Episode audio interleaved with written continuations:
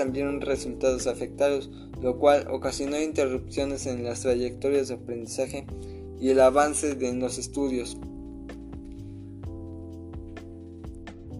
De manera que quizá más importante, la crisis expuso la propuesta del valor de las instituciones de educación superior de cara al futuro, es poco probable que los estudiantes dediquen grandes cantidades de tiempo y dinero a consumir el contenido en línea. Los estudiantes acuden a universidades a conocer grandes personajes, a sostener conversaciones inspiradoras con el personaje académico, a colaborar con investigadores y en el laboratorio y a experimentar la vida social en el campus para conservar su pertinencia. Las universidades tendrán que reinventar los entornos de aprendizaje en modo de digitalización amplíe y complemente, pero no constituye la relación entre estudiante, profesor, estudiante, estudiante. La reapertura de las escuelas y las universidades será indudable beneficios y valiosos para los estudiantes para las contribuciones económicas que ellos harán. Además, dicha reapertura implica beneficios económicos para las familias, pues propiciará que sus movimientos vuelvan a trabajar. Sin embargo, es necesario sobrepasar con cuidado esos beneficios frente a los riesgos y requerimientos en materia de salud, como miras a mitigar las cifras de mortalidad de la pandemia en evidencias obtenidas de epidemias anteriores que se sugiere que el cierre de las escuelas pueda prevenir hasta el 15% de las infecciones. Si bien esta proporción es moderada, en comparación con otras medidas políticas públicas, por ejemplo, el distanciamiento social es el sitio del trabajo que puede conducir o reducir hasta el contagio en un 73%. El aislamiento es el caos del contagio que, con un efecto cerca de 45%, o la cuarentena en los hogares, con un efecto cerca de 40%. No es diseñable y en algunos países el grado de interacción entre los niños más pequeños y la generación de adultos mayores corren mayor riesgo a contraer el coronavirus.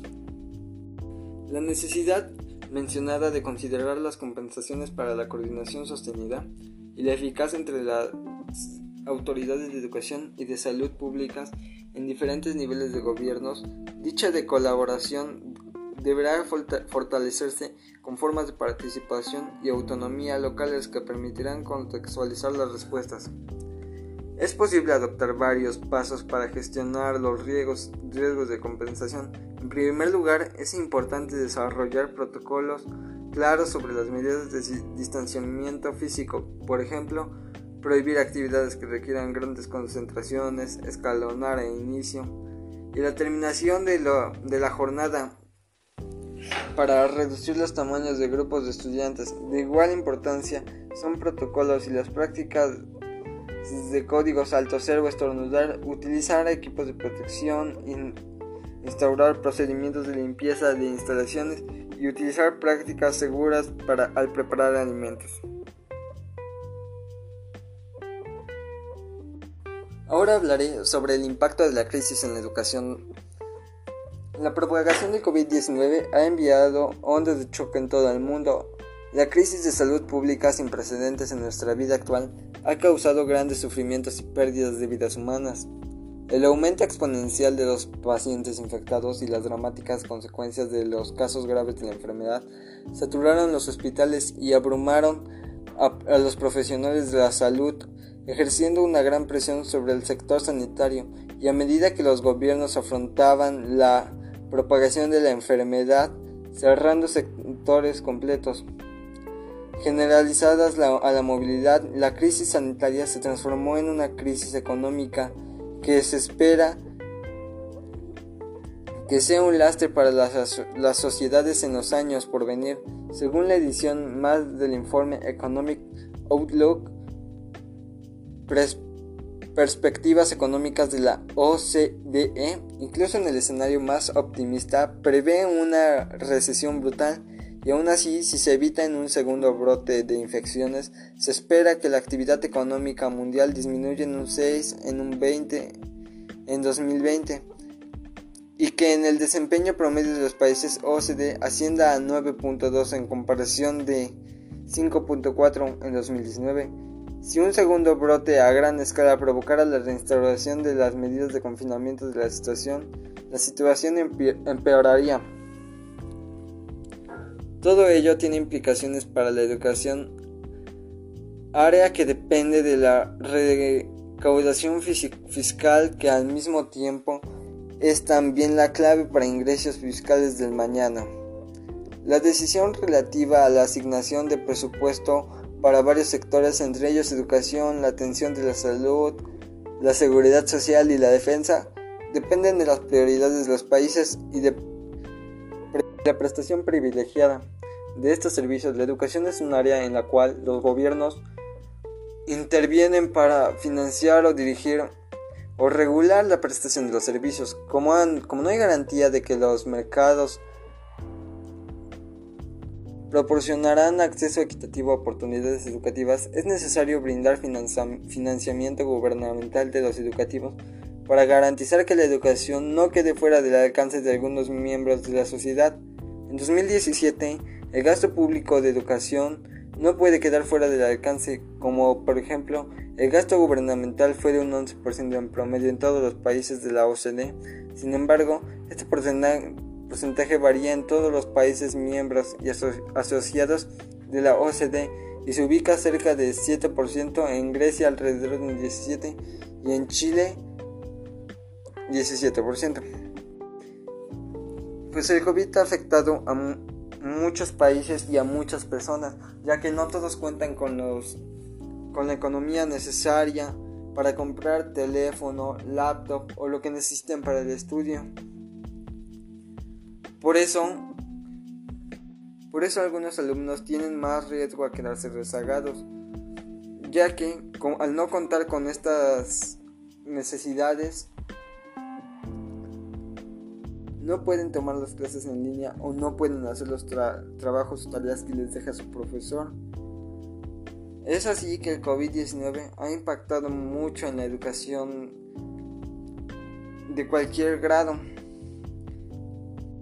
Y aunque ya han pasado 8 meses desde que la cuarentena inició, no, están, no, estamos seguros de que podamos regresar a, a clases en algunos meses. Tal vez incluso hasta este año también se consideraría una opción que este año o este ciclo escolar también se terminara en línea.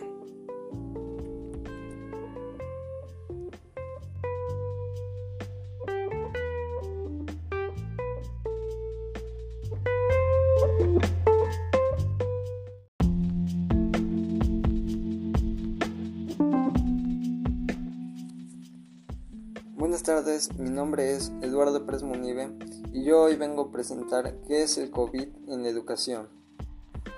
Para empezar, presentaré qué es el coronavirus o COVID-19. La enfermedad por coronavirus COVID-19 es una enfermedad infecciosa causada por un coronavirus recientemente descubierto. La mayoría de las personas que se enferman de COVID-19 experimentan síntomas leves a moderados y se recuperan sin tratamiento especial. ¿Cómo se propaga el coronavirus? El virus que causa COVID-19 se transmite principalmente a través de las gotículas generadas cuando la persona infectada tose, estornuda o expira. Estas gotículas son demasiado pesadas para permanecer suspendidas en el aire y caen rápidamente al suelo o a las superficies. Luego continuaremos con qué, cuáles son los síntomas del COVID-19. La COVID-19 se afecta de distintas maneras en función de cada persona. La mayoría de las personas que se contagian presentan síntomas de intensidad leve o moderada y se recuperan sin necesidad de hospitalización. Los síntomas habituales son los siguientes: fiebre, tos secas, cansancio. Otros síntomas menos comunes son los siguientes: molestias, dolores, dolor de garganta, diarrea, conjuntivitis, dolor de cabeza, pérdida del sentido del olfato o del gusto, erupciones cutáneas o pérdida del color en los dedos de las manos o de los pies.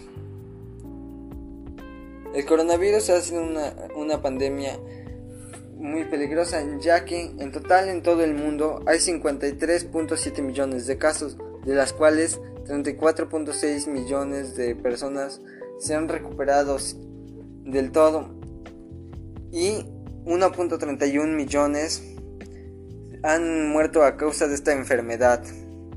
En México, el total de casos es 997 mil. De personas recuperadas son 741 mil, pero de muertes son 97 mil 624. El coronavirus, al ser una de las enfermedades con un alto contagio, se han implementado medidas de sanitización en todo el mundo, como es el uso del cubrebocas adecuado, mascarilla y gel antibacterial, y, y en algunos lugares la toma de temperatura. Los primeros casos del coronavirus se dieron a principios del año, de a finales del año 2019 y hasta el primer caso de coronavirus se dio en China, ya que el virus estaba cobrando muertes de millones en todo el mundo, se decidieron tomar unas medidas de prevención, como lo es cerrar lugares muy, muy transitados, los vuelos se cancelaron durante un tiempo, las tiendas se cerraron, los hospitales estaban repletos de casos, esto afectó a todo el mundo, ya que a pesar de ser una enfermedad con alto contagio, también era una enfermedad con alto riesgo de muerte, ya que hasta la fecha había cobrado la, vida de muchos millones de personas en todo el mundo. Por lo cual, una de las medidas que se tomaron para evitar el contagio del coronavirus fue el que cerraran varias, varios lugares públicos.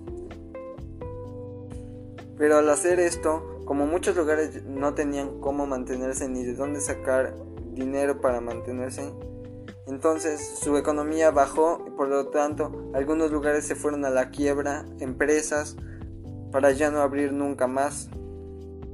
Hasta la fecha, muchas, muchas empresas de salud han intentado buscar la cura para el coronavirus sin ninguna ningún resultado.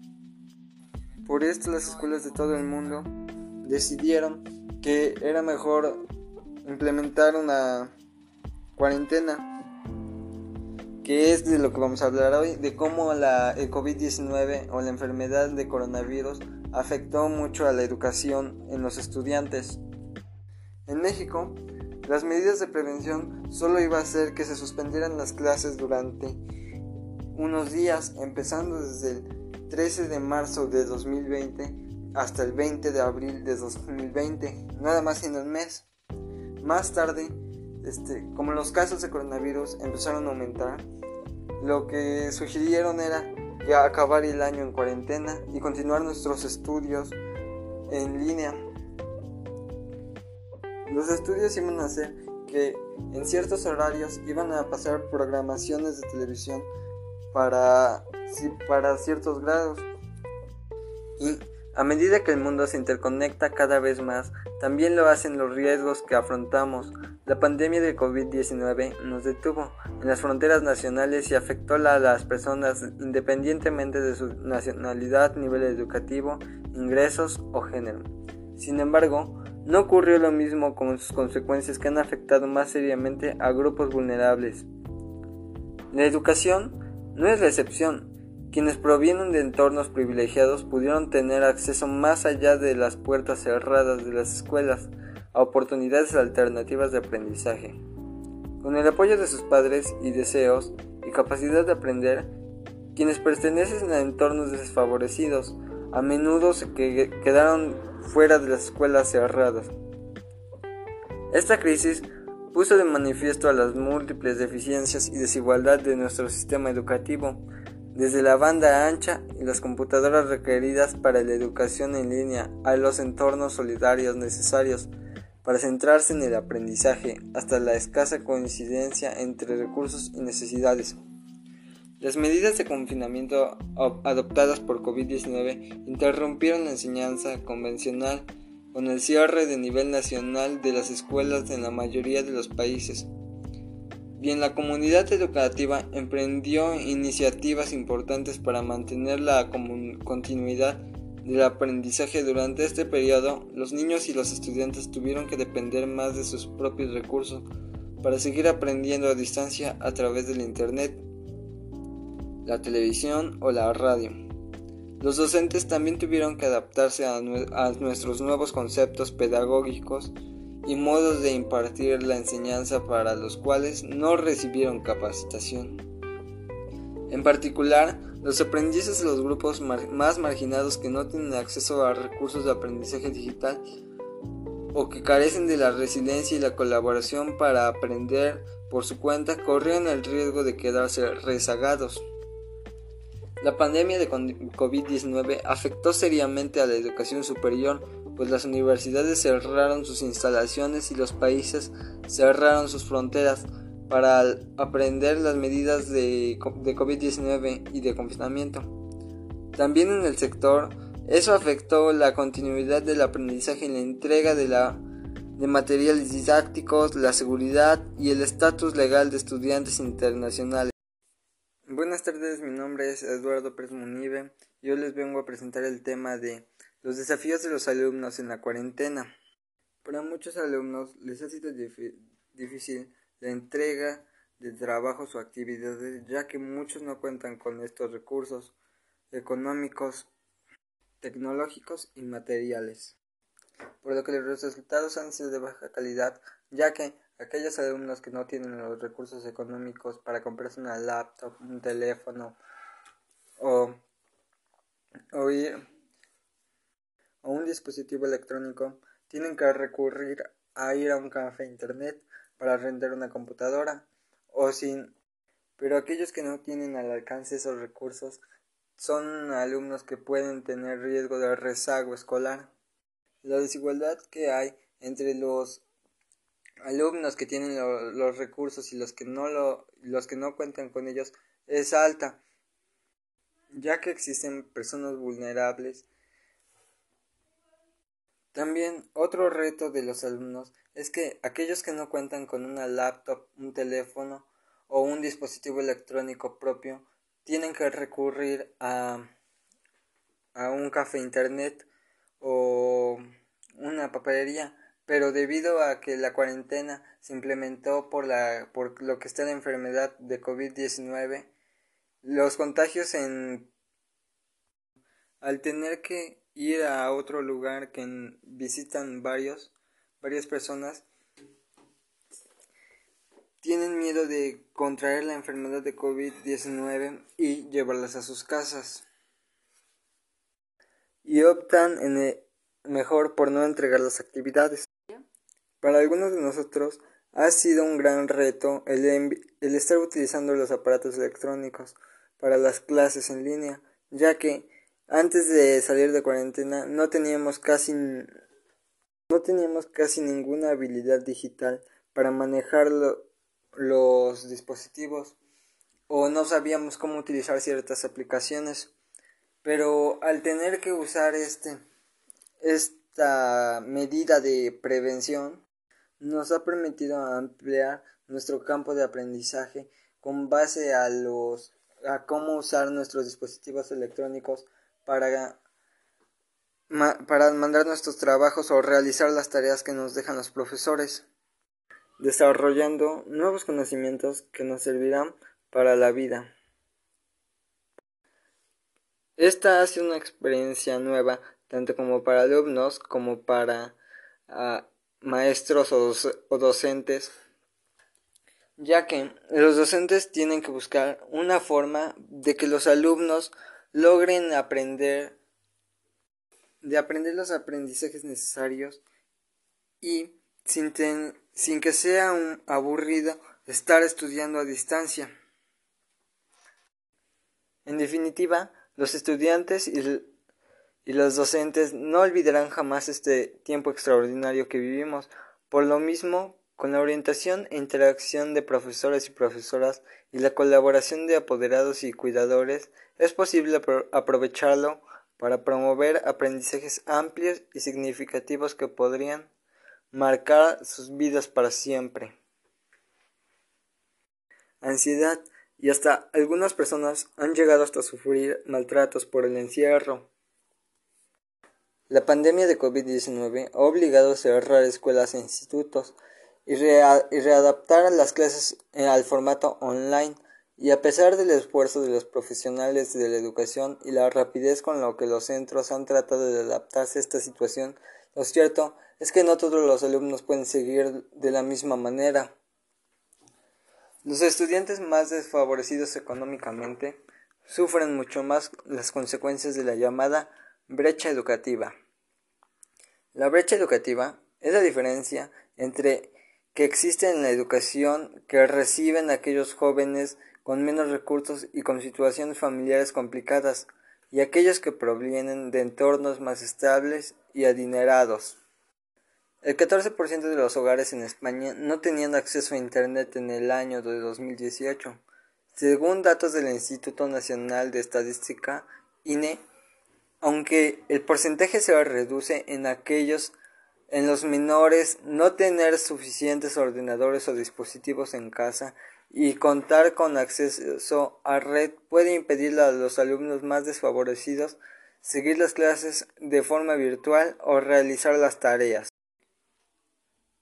la evolución de mis actividades ha sido a través de una aplicación llamada Classroom. La aplicación te permite, le permite a los maestros enviar trabajos y tareas esta aplicación es, gratuita para casi, todo, para casi todos los dispositivos y se cuenta con ella con solo tener una cuenta de Google.